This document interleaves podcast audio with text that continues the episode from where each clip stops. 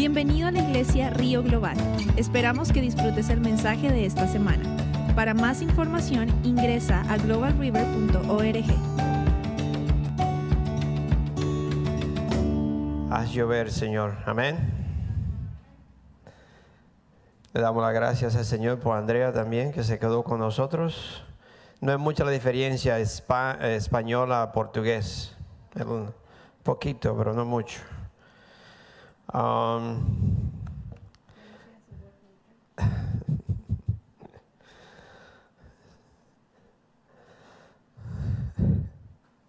dice mi esposa que si tiene dos minutos para, tiene una palabra para la iglesia, pero no sé. No? Next time.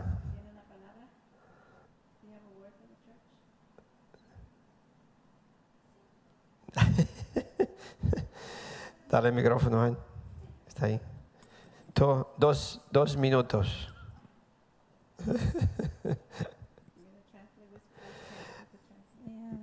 Maybe.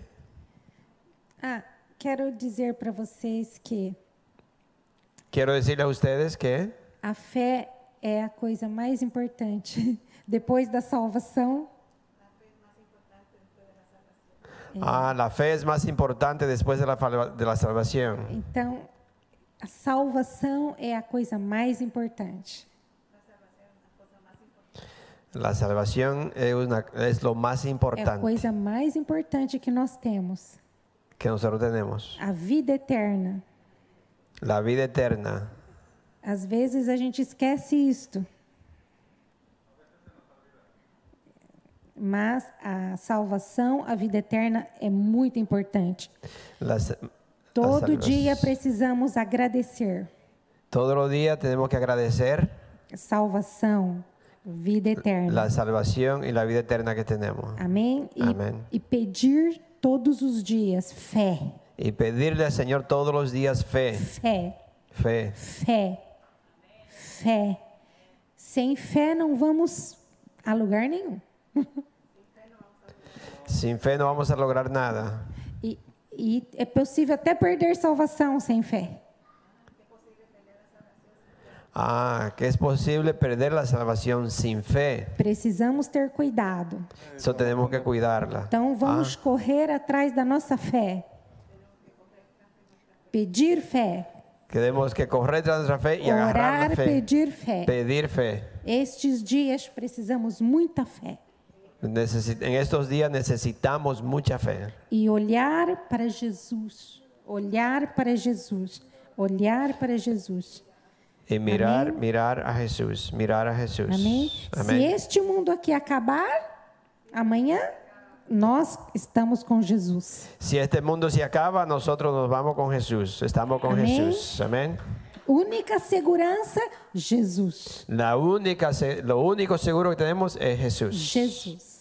Amém? Jesús. Amén. Esta é a palavra. Thank you, Jesus. Amen. Amen. Thank you. Thank you, Andrea. Andrea y, y Ken son los misioneros en, en África, en Mozambique. Han pasado mucho trabajo. Hay unos mosquitos que son venenosos, que dan, ah, ¿cómo se llama? Malaria. Y es horrible de acuerdo a ellos. Los dos han tenido eso muchísimas veces. Han tratado de matarlo, han tratado de robarle, han tratado de todo. Y ahí siguen. Fe, fe en Dios. Ok, vamos al libro de Gálatas capítulo 3. Gálatas capítulo 3. Y si usted quiere escribir el título de la predicación hoy es, ¿es usted un hijo de Dios? Como pregunta, ¿es usted un hijo de Dios? A, a a muchos, yo creo que la mayoría de ustedes eh, pueden, entienden inglés o hablan inglés y no lo quieren hablar con nosotros.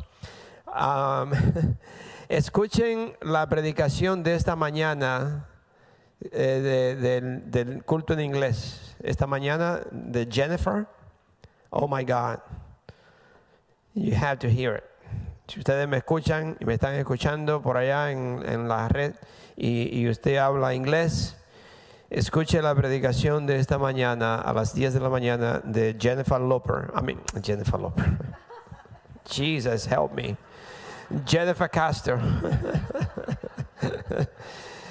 In the name of Jesus, amen. Jennifer Castro, ah, increíble, fue tremendamente, nos exhortó a entender cómo es Dios con nosotros, pero escúchenla. So, ¿Es usted un hijo de Dios? Vamos a leer, um, que vamos a, a varias partes, pero vamos a leer el capítulo 3 de Gálatas, los versículos del 26 al 29. ¿Listos? Capítulo 3 del versículo 26 al 29. Dice, si se quiere, yo siempre, como le dije, no me gusta como anunciarle mucho, pero quisiera que ustedes, sin decirle nada, cuando vamos a leer la palabra de Dios, se pone de pie como una honra y un respeto a la autoridad de Dios y el poder que tiene la palabra de Dios. Dice, antes de venir esta fe, ¿están ahí? De 23 a 29. No, perdón, perdón, de 26 a 29. Todos ustedes son hijos de Dios mediante la fe en Cristo Jesús. Porque todos los que han sido bautizados en Cristo se han, revestido de Cristo. Ya no hay judío ni griego, esclavo ni libre, hombre ni mujer, sino que todos ustedes son uno solo en Cristo Jesús. Y si ustedes permanecen en Cristo, son la descendencia de Abraham y herederos según la promesa. Padre Santo, yo te doy las gracias, Señor, por esta palabra. Yo te pido, Señor, que esta palabra nos comunique a nosotros. Hoy nos deje saber exactamente si estamos en la fe, si somos tus hijos, Señor, y que tú, que, el Espíritu Santo nos verifique. Señor, que estamos sellados con el Espíritu Santo como garantía de que somos tus hijos. So, Señor, que esta palabra que tú me has dado, Señor, que tú tienes para nosotros, que no sea contaminada al salir de mi boca, Señor, que sea directa de tu corazón al corazón de nosotros, retenerla, vivirla, aplicarla, Señor, y entender que nosotros somos tus hijos. Gracias, gracias, Padre. En el nombre del Señor Jesucristo, amén y amén. Gloria a Dios. Como dijo la hermana, am, estamos en unos tiempos difíciles, ¿sí o no? Difíciles de toda, de toda forma que usted lo quiera ver. Difíciles en lo natural y difíciles en lo espiritual. Hay mucha, mucha guerra en todo. Guerra en lo natural, división, pelea, todo está pasando en lo natural, pero es igual en lo espiritual. So, estamos viviendo unos tiempos muy difíciles. Una de las cosas que yo eh, sentía que el Señor me, estaba diciendo a mí, y es que yo le comunicara a ustedes que en estos tiempos usted tiene, eh, eh, yo le podría decir como si fuera una emergencia en, en estar seguro, seguro y saber desesperadamente saber quién es usted. Es, es, como si fuera un llamado de emergencia, que la persona hoy en día, usted tiene que saber desesperadamente, estar seguro quién soy yo. Hoy en día no se sabe si Francisco es Francisca o Juan es Juana, ¿sí o no? Hoy no se sabe quién es quién. No hay una diferencia entre un cristiano y una persona que no es cristiana. Hoy no se sabe quién es quién. Y Dios está diciendo, hermano, escúcheme bien, yo no, yo me cierro en un, en un closet que tengo ahí y yo le pido a Dios y el Señor me da palabra para comunicársela a ustedes y yo no creo que soy yo William que está hablando cuando, cuando el Señor me da esa palabra. Yo sí creo que Dios me usa a mí como lo usa a ustedes. Yo sí creo que cuando usted se, se, sienta o usted busca la presencia de Dios y usted se, se empieza a orar y se empieza a comunicar con Dios, yo sí creo que Dios me habla, que Dios le habla. Y cuando Dios le habla, usted se da cuenta que no soy yo que estoy hablando, que estoy pensando, es que Dios me está hablando algo y usted, Dios quiere que usted lo comunique, que yo lo comunique y el Señor tiene una palabra para nosotros. Y el Señor quiere que usted desesperadamente como emergencia esté seguro que tiene que saber quién yo soy, a quién yo le pertenezco, a quién yo le sirvo. ¿Cuál es mi ciudadanía? ¿De dónde soy? ¿De dónde vengo? ¿Quién soy yo? ¿Se ha hecho la pregunta usted? ¿Quién soy yo? ¿A quién yo le pertenezco? ¿De dónde vengo? ¿A dónde voy a ir? ¿Dónde está mi ciudadanía?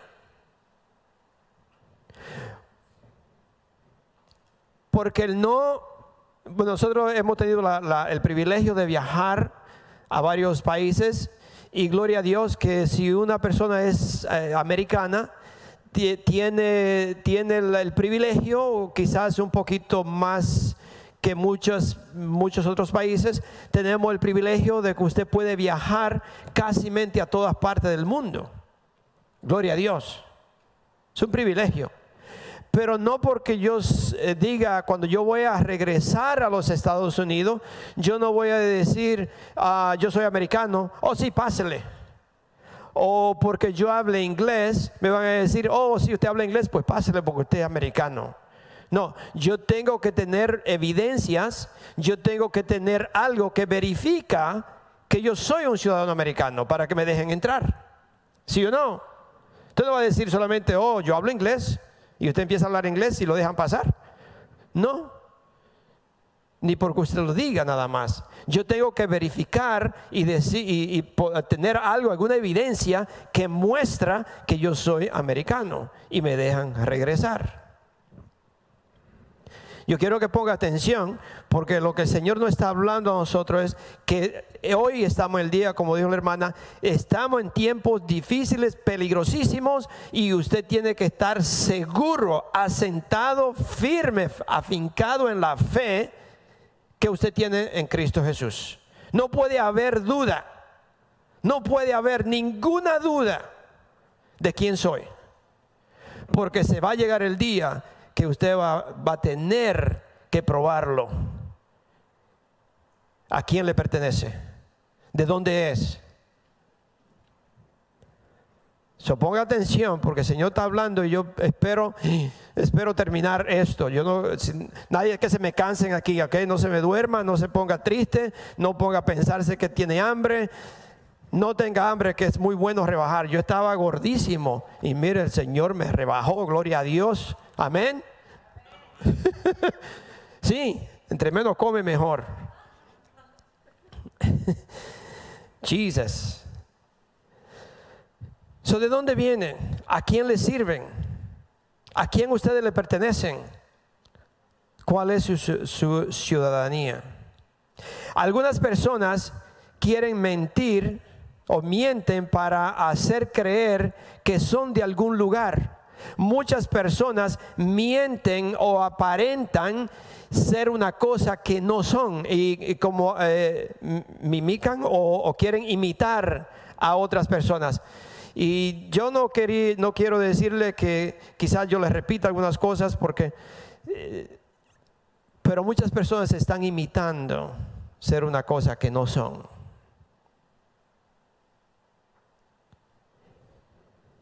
Y eso se va a ver muy claro.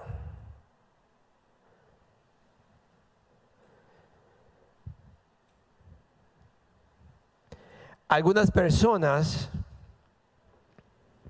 se ha dado cuenta cómo, bueno, nosotros como dominicanos, yo soy dominicano, nosotros podemos distinguir inmediatamente como dominicano si una, cuando una persona me habla, si es puertorriqueño o si es cubano. Esos tres países eh, la tenemos, nadie no gana en eso. Si un puertorriqueño me habla, yo puedo, aunque quiera aparentar ser dominicano, yo sé que no es dominicano. Y si un dominicano quiere ser puertorriqueño, y cuando habla, yo una vez, mi esposa y yo fuimos a Puerto Rico y estábamos en un lugar, que ¿cómo se llama el sitio ese? No me acuerdo, vendían coco de agua. Y, y estaban muy bonito un lugar. Y le digo yo a la, Luquillo, Luquillo. Y estábamos y le, pido yo un coco de agua y le digo, échale un poquito de azúcar. Y me dice la señora, ah, tú vienes de allá. de una vez se dio cuenta que yo no era puertorriqueño, yo soy dominicano, porque los dominicanos así que piden el coco con hielo y azúcar. se dio cuenta. So, un dominicano no le puede hacer creer a un puertorriqueño que es dominicano. Ni un cubano le puede creer a un dominicano que es dominicano porque inmediatamente nosotros lo conocemos. Me imagino que ustedes tienen la misma cosa en, Sudamérica. Si alguien viene de un lugar y dice que es del, país de, usted, es seguro que lo conoce. Es seguro que va a decir, no, si la forma que tú hablas, yo sé que tú no eres de aquí. Muchas veces en el mismo país usted conoce las personas de qué pueblo vienen porque tienen otro acento como hablan en mi país, uh, no le quiero decir como yo hablaba allá.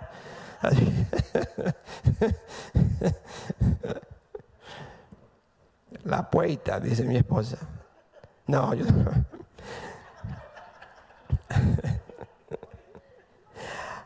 Aquí vemos, hubo una parte en la palabra de Dios donde desafortunadamente Pedro, que se creía muy firme, y que no iba a negar a Cristo, cuando vino, la, cuando vino el momento de pasar la prueba, no pasó la prueba. Y al verse, como dice, atacado, Pedro dijo que no conocía a Cristo.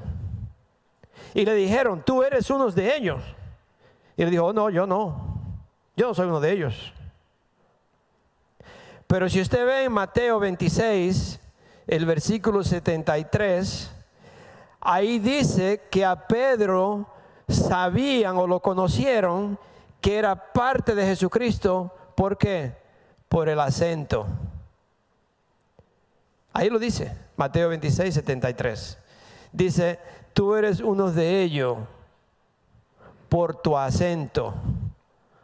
Sabemos que tú perteneces, tú vienes de Galilea como Él, porque tu acento lo dice. Él quiso tapar todo eso y quizás quiso hablar como ellos para que no lo conocieran. Pero te conocemos, tu acento, te, sabemos dónde tú vienes. Acuérdense que le estoy diciendo quién yo soy. ¿Quién es usted? ¿Soy un hijo de Dios o no? Vamos a seguir. Te conozco. Ahí lo dice, dice que después esas personas se acercaron a Pedro, los que estaban allí, y le dijeron, seguro que tú eres uno de ellos. Se te nota por tu acento. ¿Cuántos saben que yo soy dominicano? Algunas personas no creen que yo soy dominicano porque se me cambió el acento aquí. Tengo muchos años aquí en los Estados Unidos y ahora yo, mi esposa me, me, me ¿cómo dicen? Me afinó. Me, me pulió. No. Yo sigo siendo dominicano. Se conoce por tu acento. Algunas veces se, puede distinguir una persona también por la forma de vestir. ¿De dónde viene? cómo se viste en una clase de personas, usted la puede identificar de qué, de qué lugar vienen o de qué, a qué raza pertenecen o a qué tribu pertenecen. No sé si ustedes han visto en los países de ustedes donde hay personas de un lado que se visten de una forma. Y usted lo conoce, dice, ah, estas personas vienen de tal lugar porque así visten allá, quizá de colores, quizá con falda, quizá con abrigo. Nosotros fuimos a Nepal y como Nepal es, comúnmente un lugar frío, pero cuando nosotros fuimos la temperatura estaba como a 70, 80. Estaba caliente por el día. Y gente andaba con abrigo puesto. Y yo decía, esa persona se va a morir. Imagínense con un abrigo puesto y caliente. Y yo decía, oh my God, quizá ellos no vean a nosotros. Estos son de los Estados Unidos, eh, no le da frío. Pero uno lo conoce por la forma de vestir. Hay una historia aquí en Mateo 22, el 11 al 12, donde hicieron una fiesta, un rey hizo una fiesta, invitó a varias personas y algunas de las personas o las personas que invitaron no quisieron ir. ¿Cuántos de ustedes le ha pasado lo mismo? El Señor lo invita, pero no quieren venir no quieren asistir, no quieren ser parte. Solo invitaron a la fiesta, invitaron a todas las personas, pero muchos, la mayoría no, quisieron ir, no fueron. Y él mandó a buscar otras personas, le dijo, trae las personas que están en la calle. Y en ese entonces el rey le daba la, la, vestimenta, ¿no? le daba la, ropa adecuada para ellos poder entrar a las fiestas de boda. Es decir, que tenían que estar vestidos como el rey le dijo. ¿Cuántos saben lo que le estoy diciendo? Muchas personas quieren venir a Cristo y vivir como ellos le dé el deseo de vivir y hacer lo que ellos quieren hacer. Y así no va a entrar. Así no va a entrar. Y si entra puede ser que le hagan pasar vergüenza porque lo van a sacar. Pero si usted lo ve en Mateo, quiero leerle este, Mateo 22, del 11 al 12. Acuérdense, yo lo que no quiero que usted se me olvide es que la pregunta es, y le, tengo que repetir porque eso fue lo que el Señor me, puso en mi corazón, es, ¿es usted un hijo de Dios? Porque si es un hijo de Dios, Dios quiere que nosotros urgentemente, como una advertencia muy grande, que yo esté firme y sé quién soy. Mateo 22 del 11 al 12. Dice, cuando el rey entró a ver a los invitados, notó que allí había un hombre que no estaba vestido con el traje de boda. Se nota la persona cuando no está vestido adecuadamente, cuando no está vestido de acuerdo a las reglas de, de ese lugar o como le habían dicho que vistiera. Y dice, amigo, ¿cómo entraste aquí sin el traje de boda? Le dijo el, le, dijo, el, le dijo, el hombre se quedó callado. Cuando el rey entró a ver a los invitados, notó que allí había un hombre que no estaba vestido con el traje de boda. Amigo, ¿cómo entraste aquí sin el traje de boda? Le dijo el hombre, le dijo, el hombre se quedó callado. Se quedó mudo. No sabía qué decir. Porque sabía que había entrado a un lugar o quería aparentar, que, quería hacer creer que lo habían invitado. En los países de nosotros muchas veces hacen fiesta y usted invita a uno y van cinco. ¿Sí o no? Y todo eso, como dice, allá le dicen, se colaron. Pero aquí nadie se va a colar, porque aquí lo van a ver. Y aquí le van a decir, ¿cómo entraste aquí? ¿Dónde está tu etiqueta? ¿Dónde está tu entrada? ¿Dónde está el pasaporte?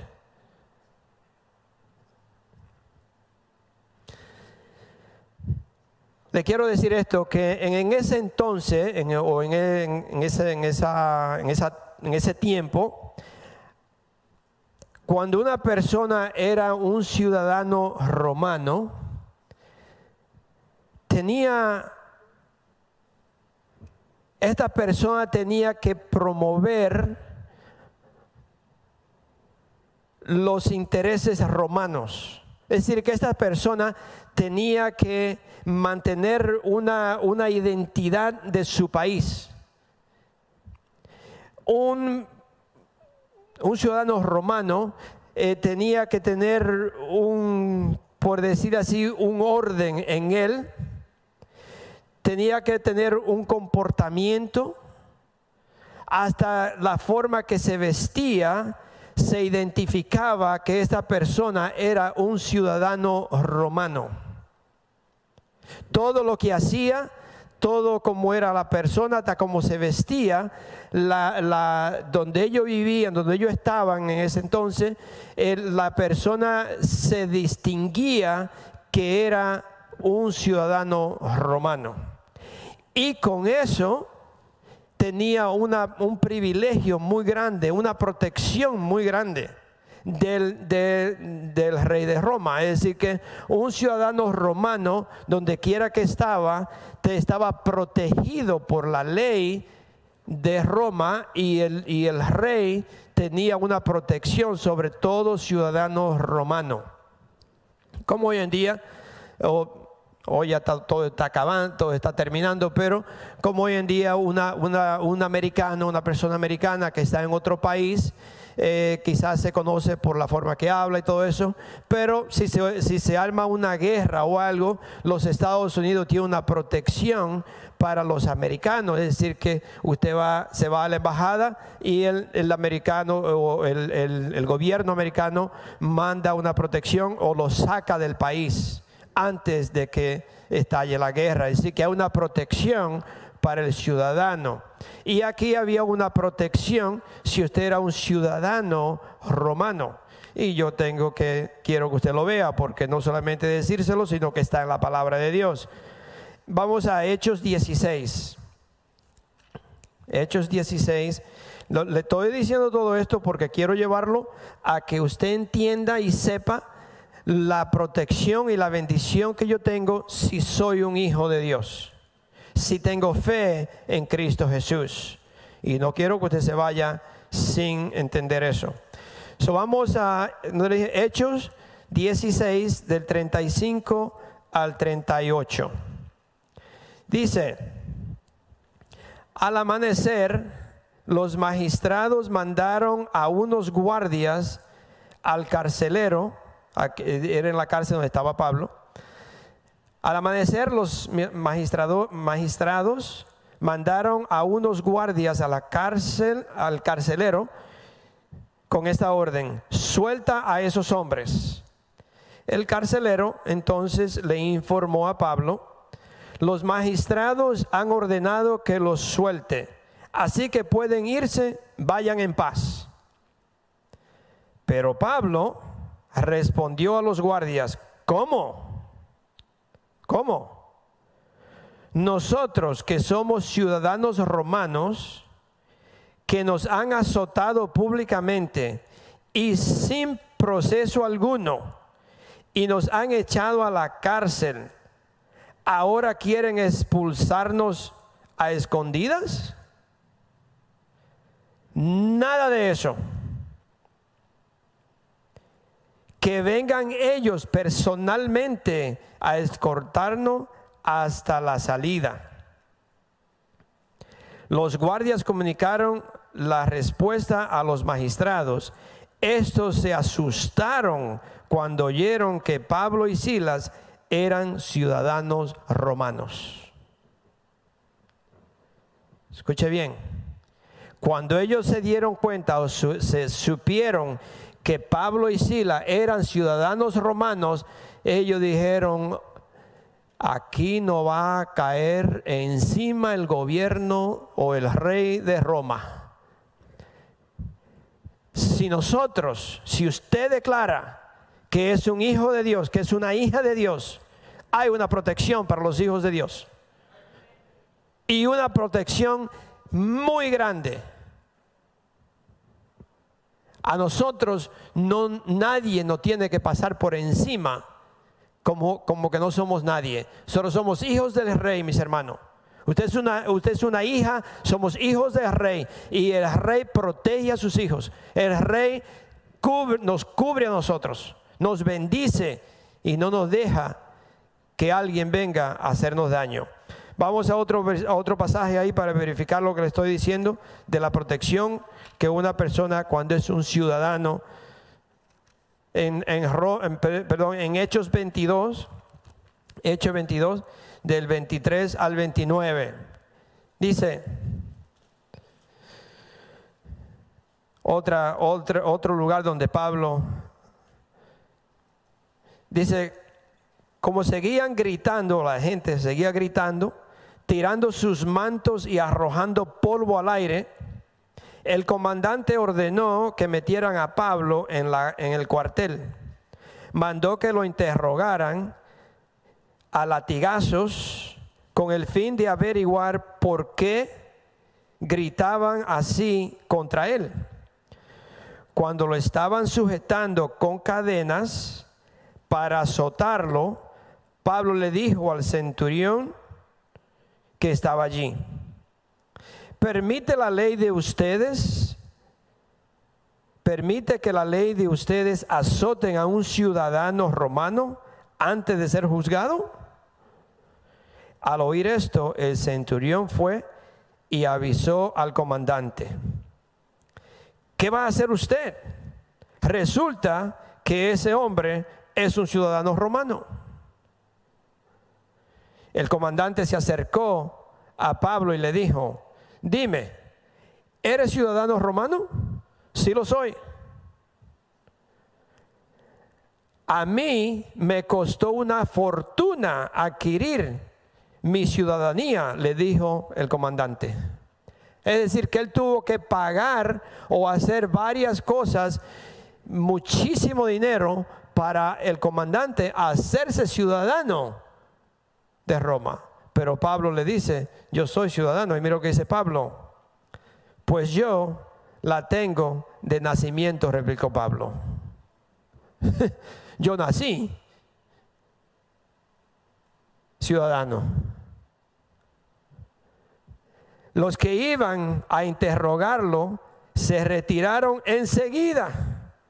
Y al darse cuenta de que Pablo era ciudadano de ciudadano romano, el comandante mismo se asustó de haberlo encadenado. Pongan atención, mis hermanos. Esto es en lo natural. Si nosotros somos hijos de Dios, cuánta más protección no tiene un hijo de Dios. No hay demonio que pueda venir en contra de mí a menos que Dios no me esté enseñando una lección a mí. No hay nada que me pueda venir a mí. Nada. Y nosotros tenemos que pararnos firme y empezar a testificar, yo soy un hijo, yo soy una hija de Dios que nadie venga a decirme otra cosa, que yo soy fulano de tal o que no soy esto, que no soy aquello. Yo soy un hijo, yo soy una hija de Dios. Y nosotros nos paramos firme porque yo sé y usted sabe que somos hijos de Dios. Nadie me tiene que, tratar de ponerme dudas de quién yo soy. Nadie. Pero tenemos que hacerlo porque ya viene el tiempo que usted va a tener que testificar si es un hijo de Dios o no. Yo se lo digo. Yo no sé a dónde vamos, yo no sé qué, qué distancia está esto, pero eso ya va a llegar aquí a los Estados Unidos, donde nosotros vamos a tener que pararnos firme y decir, yo soy cristiano, yo soy cristiano.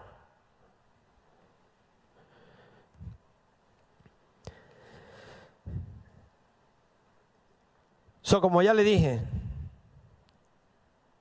un ciudadano romano tenía todos esos beneficios porque el rey de Roma lo protegía. Al igual que nosotros, si nosotros somos ciudadanos del cielo, nosotros tenemos también que hacer lo mismo que hacían, que hacían las personas o las personas que eran ciudadanos de Roma. Nosotros tenemos que promover los intereses del cielo, mis hermanos, aquí en la tierra. Usted tiene que empezar a promover los intereses del cielo en la tierra. Nosotros tenemos que vivir una vida que representa al cielo. Nosotros tenemos que vivir, somos ciudadanos del cielo y yo soy un ciudadano del cielo, yo me tengo que comportar como un ciudadano del cielo y representar al cielo. Desafortunadamente hay muchas personas que quieren aparentar ser cristianos y no han podido transferir la ciudadanía del mundo a la ciudadanía del cielo. Quieren, quieren tener doble ciudadanía vivir aquí, vivir allí, hacer las dos cosas, hacer las cosas del mundo y hacer las cosas de Dios. Y mis hermanos, usted no tiene ninguna protección de Dios si usted quiere hacer las dos cosas. Dios no lo puede proteger. Incluso el castigo puede ser doble. Porque nosotros, si somos hijos de Dios, nosotros tenemos que representar al cielo, estar interesados de vivir una vida que en verdad representa al cielo y que nadie tenga duda de que yo soy un ciudadano del cielo. Amén. Que nadie lo dude, que nadie, no, que nadie tenga duda de que, bueno, este parece, pero no estoy seguro. No, no, yo, nadie tiene que tener duda que yo soy un ciudadano del cielo. Cómo yo me comparto, cómo yo me comporto con las cosas que yo hago, lo que yo digo, cómo yo visto, donde voy. Todo lo que yo hago tiene que identificarme como un ciudadano del cielo. Usted quizá por decir, bueno, yo soy un ciudadano del cielo, pastor, porque yo le hablo a las personas de Cristo. ¿Ok? y lo que usted hace lo identifica como ciudadano del cielo? Yo le podría decir esto. Primeramente, como ciudadanos del cielo, nosotros hemos sido escogidos por Dios, mis hermanos. Y si usted ha sido escogido por Dios, viva como un escogido por Dios. Nosotros somos real sacerdocio, somos reales no somos que medio y medio, no, no, yo soy real, una familia real. Nosotros tenemos que vivir que nuestra, nuestra identificación de la forma que una, una persona que, es de, de, reyes tiene una forma de vivir, tiene una forma de vestir, tiene una forma de, comportarse que lo identifica. Inmediatamente usted sabe, esa persona es un hijo del rey, cómo anda, eh, todo lo que tiene, lo identifica. Solo somos elegidos por Dios, un linaje elegido por Dios, somos real sacerdocio, somos una nación santa, un pueblo que ha sido e, escogido por Dios. Amén. Tenemos que vivir así.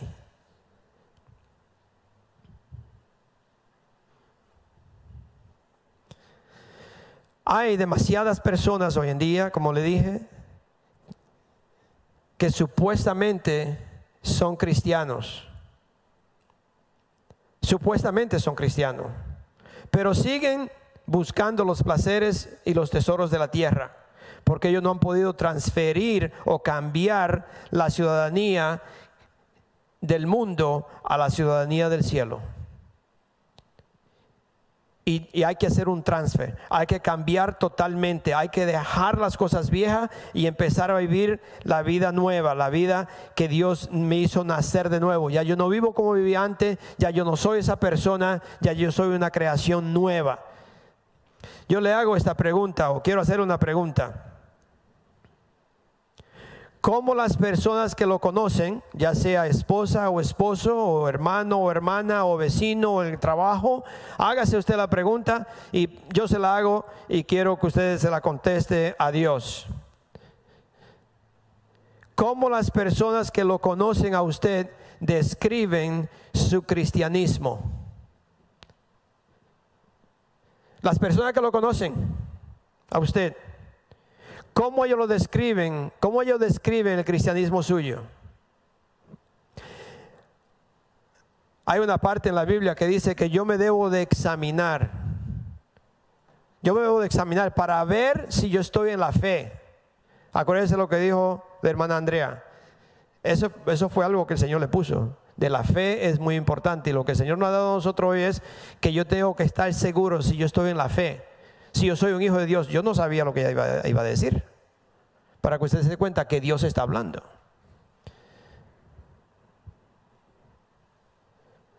Dice la palabra de Dios que yo me puedo examinar, pero si usted no ha podido examinarse, un examen muy bueno es de qué dice la gente de mi cristianismo.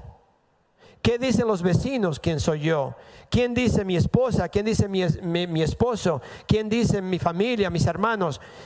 ¿Qué es lo que yo hago? ¿Qué es lo que veo? ¿Qué es lo que digo? Mi comportamiento. Todo eso tiene que ver si en verdad usted es un cristiano, sí o no.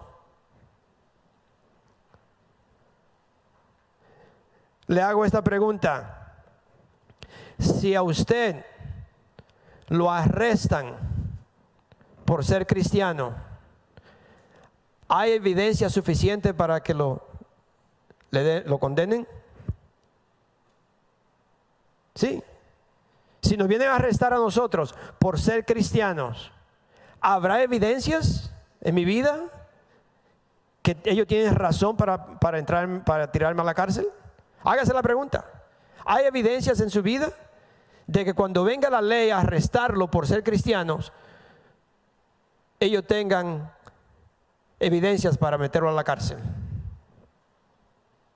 Hágase la pregunta. Yo me hago la pregunta, mis hermanos, porque yo tengo que estar firme. Yo tengo que estar parado en lo que yo creo si creo en Dios, yo tengo, ya es tiempo, no le estoy diciendo, lo que el Señor me está diciendo a mí es que es como una emergencia que usted tiene ya que pararse firme, identificarse quién es. Porque los tiempos vienen.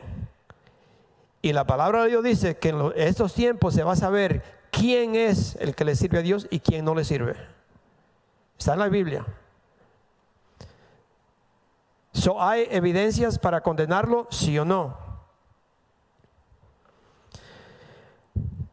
Podemos examinarnos. Vamos a primera segunda de Corintios 13, 5. Para que usted lo vea. Usted se puede examinar. Segunda de Corintios 13, versículo 5 dice, examínense para ver si están en la fe. Examínense. No deje que yo lo examine. Usted mismo se puede examinar. ¿Se acuerdan? Varias veces yo le he dicho que Dios por su misericordia nos puso una agujita dentro como la aguja del carro. Y usted sabe si va muy rápido o va muy despacio.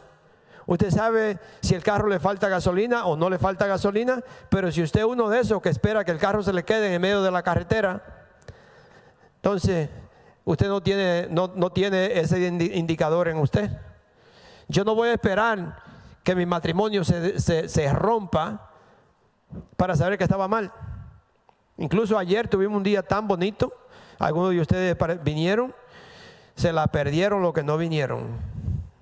I'm sorry, era solamente para matrimonio. Y si usted no está casado, pues usted no podía venir. era para matrimonio. Y fue tan bonito, no solo porque yo cociné.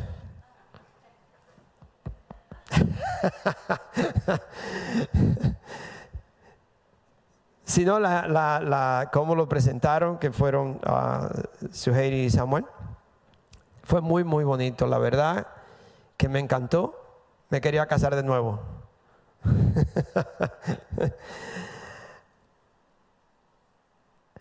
no espere no vaya a esperar que las cosas ya se estén destruyendo en su vida para usted darse cuenta que están mal.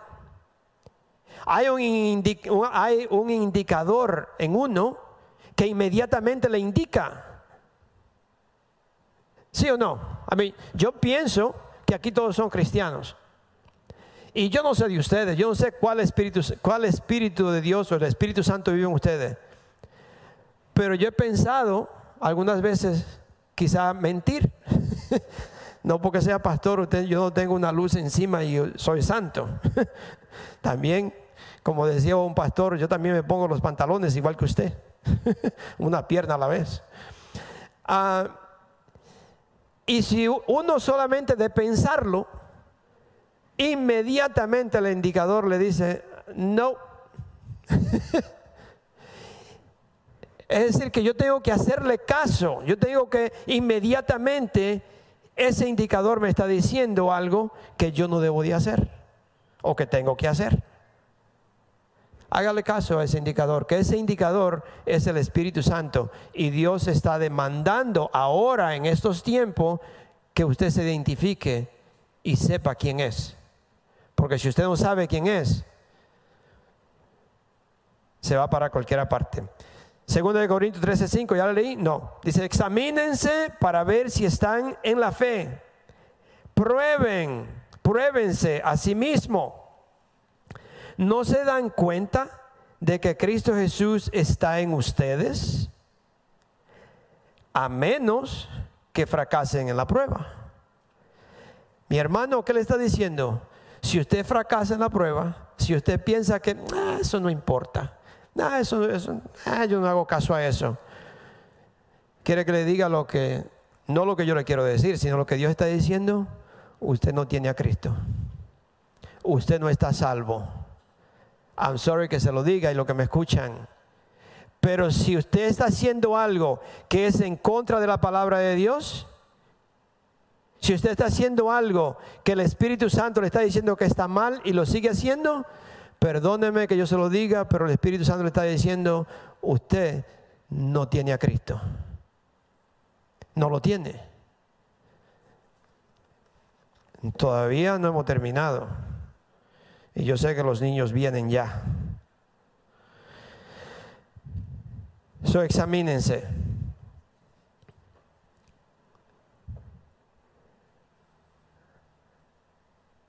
A menos que no fracasen en la prueba, dice. Y la pregunta es esta, ¿vive el Espíritu Santo en usted?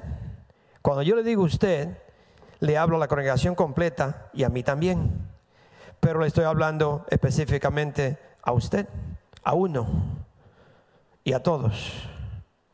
Porque yo tengo que, la palabra de Dios es personal, es para mí. So usted tiene que decir, no es para mi esposa, para mi hermano, para el que está al lado, para aquel que está allá al otro lado, que yo no soy como él. No, no, no. La, la palabra de Dios le está hablando a usted específicamente. Y usted tiene que verificar y estar seguro, el Espíritu Santo de Dios vive en mí. ¿Sabe por qué? Porque es fácil. No se haga la vida imposible de saber si el Espíritu Santo vive en usted, sí o no. Porque la, la prueba de hacerse la prueba es fácil. Está en la Biblia. Este es el manual del ser humano. Y aquí está todo. ¿Usted quiere hacerse la prueba si el Espíritu Santo vive en usted, sí o no? Búsquelo en la Biblia. ¿Dónde está? Ah, qué bueno que me preguntó. Romanos 8. Romanos 8. Vamos a ver si es cierto. Para que usted cuando se haga la prueba, aquí le va a identificar usted va a saber si el Espíritu Santo vive en usted, sí o no. Y yo le diría que sería muy bueno que ya en los tiempos que vivimos, usted se haga la prueba porque se va a llegar el día que el Señor viene y pueda hacer que el Señor no lo conoce. Se va a decir, yo no te conozco. Ay, eso sí es duro. Eso sí es duro, mis hermanos. Pero vamos a verlo, vamos a ver si es verdad. Vamos a, a Romanos 8 del 5 al 13. Dice, los que viven conforme a la naturaleza pecaminosa fijan la mente a los deseos de tal naturaleza. Es decir, que si usted vive de acuerdo a los pensamientos de antes y hace lo que hacía antes, de acuerdo a su naturaleza pecaminosa, esos deseos los que viven conforme a la naturaleza pecaminosa fijan la mente a los deseos de tal naturaleza. En cambio, los que viven conforme al Espíritu fijan la mente en los deseos del Espíritu. La mentalidad pecaminosa es muerte, mientras que la mentalidad que proviene del Espíritu es vida y paz. La mentalidad pecaminosa es enemiga de Dios pues no se somete a la ley de Dios ni es capaz de hacerlo. Los que viven según la naturaleza pecaminosa no pueden agradar a Dios. Sin embargo, ustedes no viven según la naturaleza pecaminosa, sino según el Espíritu. Si es que el Espíritu de Dios vive en ustedes. Si el Espíritu de Dios vive en mí, si es cierto que yo acepté a Cristo como Señor y Salvador, si eso es cierto, mire lo que dice, repita de nuevo el versículo 8, dice, los que viven según la naturaleza pecaminosa no pueden agradar a Dios. No lo pueden agradar. Sin embargo, ustedes, sin embargo, ustedes no viven según la naturaleza pecaminosa, sino según el Espíritu, si es que el Espíritu de Dios vive en ustedes. Y si alguno no tiene el Espíritu de Cristo, no es de Cristo. ¿Se lo dije yo? No. Se lo dice la palabra de Dios. Y si yo no obedezco, si yo no agrado a Dios, yo no soy un hijo de Dios. Usted puede creer que es un hijo de Dios, pero no lo es. Usted puede hacer todo lo que hace un cristiano. Usted puede venir y levantar las manos y gloria a Dios y aleluya. Y pastor, qué buen mensaje. Y cuán, qué bueno fue, qué bonito fue venir a la iglesia. Y cuando sale de aquí, usted es otra persona. Usted vive en la casa como como vive el mundo, usted hace todo lo que hace el mundo, la música, lo que usted mira, lo que escucha, el teléfono, hoy en día usted puede ver miles de cosas que no debe estar viendo y usted hace cosas que cree que nadie lo está viendo y usted viene a la iglesia los domingos y gloria a Dios, aleluya. Cuídese. yo solo estoy diciendo como Dios me lo dio a mí. Yo no creo que yo le estoy hablando. Está hablando Dios. Y yo no le hablo esto como condenación, sino que Dios está demandando ya, está haciendo una demanda con una urgencia y diciéndole a la gente que ha confesado a Cristo como Señor y mantente firme y tú tienes que permanecer o declarar o entender que si es cierto que tú eres un hijo de Dios, tú tienes que estar firme. Tienes que declararlo, saberlo, sin duda.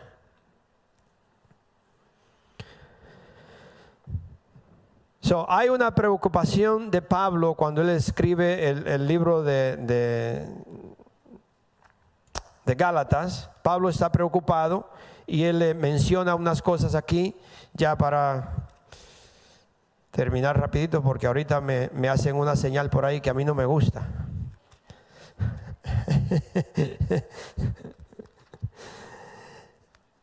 Pablo se, Pablo se está preocupado por, los, por las personas de, de, Gálatas y él, él, en el versículo 4, el capítulo 4, perdón, hay unos pasajes que, que sobresaltan y si usted lo puede ver en, en Gálatas 4, pero el versículo 15 dice, pues bien, ¿qué pasó con todo ese entusiasmo? Yo veo la iglesia fría, mis hermanos.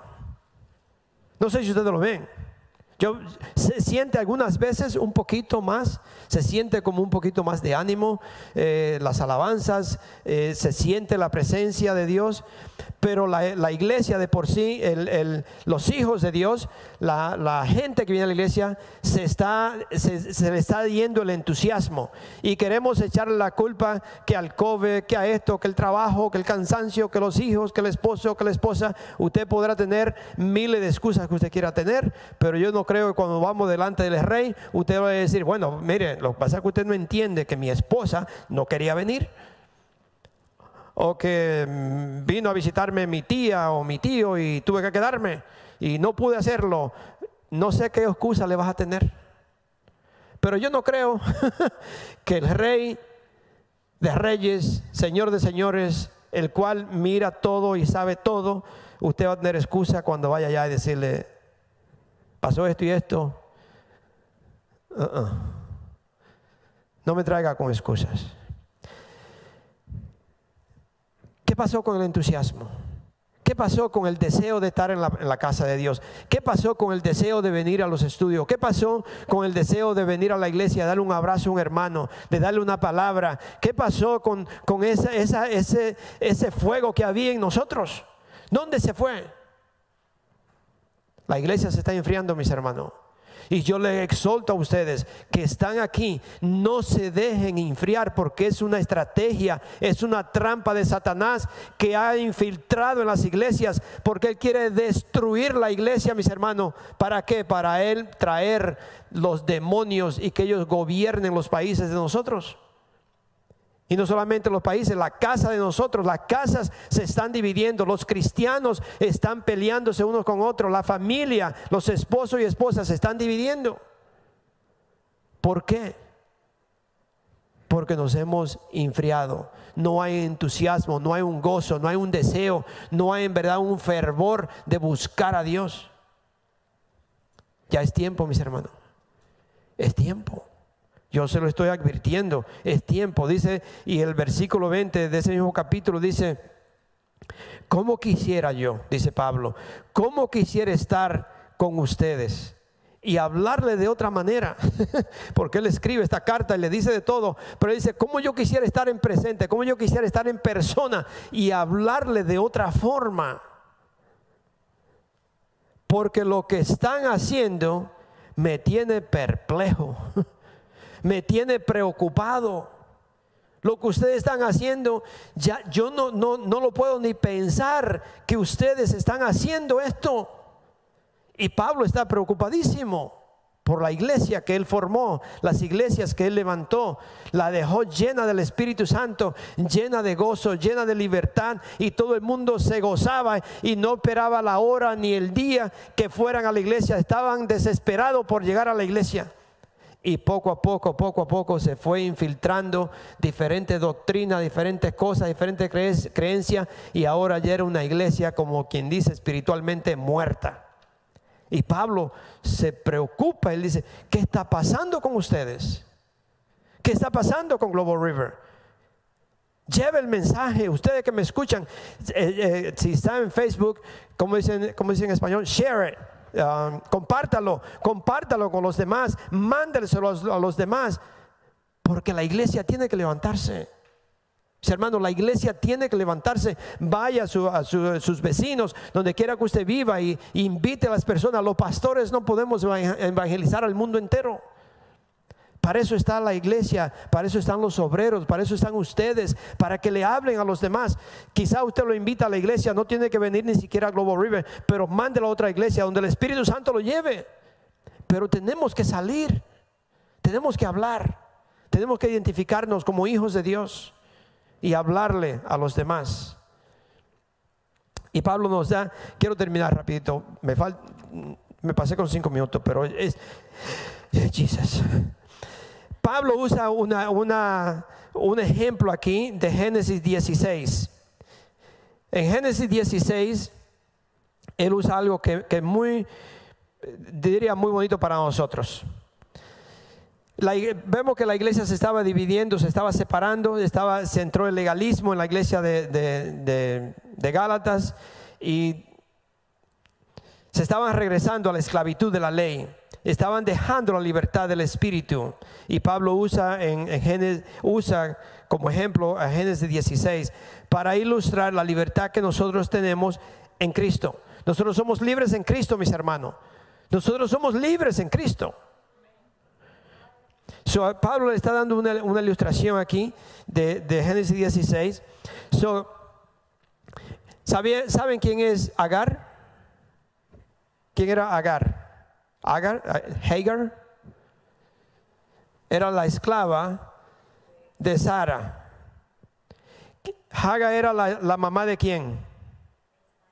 La mamá de Ismael. Ok. So, Hagar, Agar, creo que se dice así, ¿no? Agar. Agar, e, ella era la esclava de Sara. Representa la ley. Agar representa la ley. Mientras que Sara es la mujer libre, representa la gracia. Escucha bien. O la gracia de Dios. Ismael nace de la carne, nace del pecado, nace del deseo del ser humano. Es decir, que ese es nuestro primer nacimiento. Y eso es lo que Pablo está diciendo. Les quiere dar un ejemplo para que entiendan que nosotros somos una creación nueva, que somos libres, que tenemos a Cristo. Nosotros no tenemos que estar esclavizados por el mundo como vivíamos antes. Nosotros somos libres. Yo tengo que vivir esclavizado al pecado ya, porque yo soy libre del pecado. So Pablo le está diciendo, entonces vemos que Sara es libre, es la mujer libre o es la, la gracia de Dios. Ismael nace de la carne, es decir, que este es nuestro primer nacimiento. Mientras que Isaac nació por el poder de Dios, es decir, que no fue el deseo del ser humano, sino que fue el poder de Dios, la cual eh, Isaac nace. Ese es nuestro, ese es el nacer de nuevo. Entonces, Abraham representa la fe, ¿sí o no? Abraham representa la fe, entonces Isaac nace por la gracia. ¿Qué le está diciendo? Isaac nace la gracia que es Sara. Entonces Isaac nace de la gracia a través de la fe que es Abraham. Y eso es lo que Pablo le está diciendo. Nosotros no somos nueva criatura por deseo del hombre, ni vivimos en, el pecado o atado a las cosas del mundo porque nosotros ya hemos nos hemos despegado de ahí, hemos salido de ahí, nosotros nacimos de nuevo, ahora yo soy una creación nueva, yo nací por la gracia de Dios, por la fe en Cristo Jesús. Soy libre en Cristo.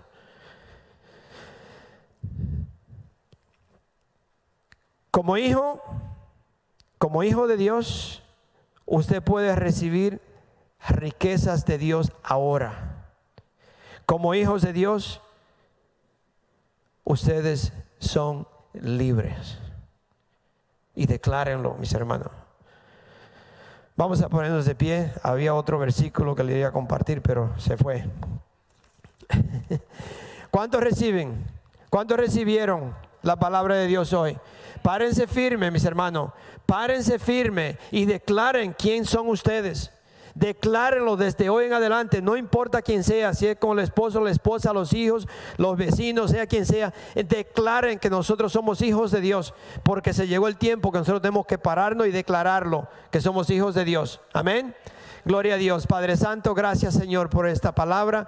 Gracias Señor por esos tus siervos que están aquí. Señor, yo te pido, Padre, que desde hoy todos, Señor, empiecen a testificar, a hablarle a los demás. Señor, que nosotros somos tus hijos y que nosotros te representamos a ti, Señor. Y que el cielo, Señor, se va a manifestar en la tierra con tus hijos, Padre. El mundo va a ver tu gloria en nosotros, Señor. Tú nos vas a bendecir más que a todo el mundo, Señor, porque somos tus hijos, Señor. So, gracias, Padre, que tú nos proteges de toda enfermedad, nos proteges, Señor, de toda epidemia, Padre. Nosotros somos lavados con la sangre de Cristo, la sangre que es poderosa, nos cubre, Señor.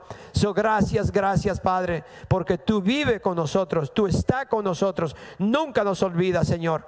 Bendito eres, Padre, bendice a tus hijos y te lo pido en el nombre de tu Hijo, nuestro Señor Jesucristo. Amén. Amén.